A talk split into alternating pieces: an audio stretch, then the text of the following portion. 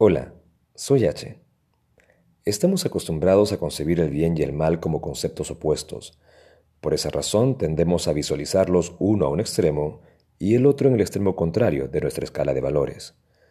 Incluso en nuestro lenguaje usamos palabras relacionadas con la derecha para referirnos a lo que es positivo, lo derecho, lo diestro, mientras que usamos palabras relacionadas con la izquierda, la siniestra, para referirnos a lo negativo.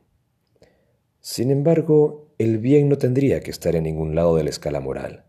Los lados son extremos, y los extremos no conducen a ningún bien, ¿verdad?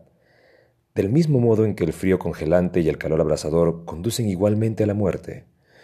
Tanto sobrevalorar una conducta como desatenderla no conducen a nada positivo. En efecto, exagerar determinado valor o carecer de él conducen al mismo resultado adverso. Solo hay mal en ambos extremos de la escala. El bien es, en realidad, un estado de consistente equilibrio. Un ejemplo sencillo es el clásico consejo ama a tu prójimo como a ti mismo. El amor propuesto en esta conocida máxima requiere que se practique en la justa medida. No admite amar a los demás a costas de uno mismo, ni viceversa, pero tampoco admite la ausencia de amor.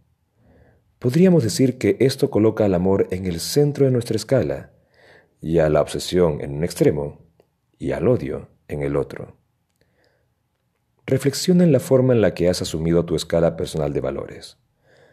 ¿Cuál crees que es la justa medida para valores como el amor, la humildad, la libertad y el respeto? ¿Cómo actúa alguien que los sobrevalora? ¿Cómo actúa alguien que carece de ellos? ¿Cuántas veces te has hallado actuando en desequilibrio?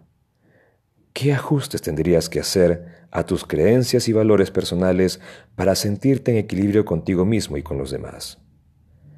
Vivir en equilibrio puede ser un reto de toda la vida, pero hacerlo puede promover mayor crecimiento personal y una mejor convivencia. Sé consciente.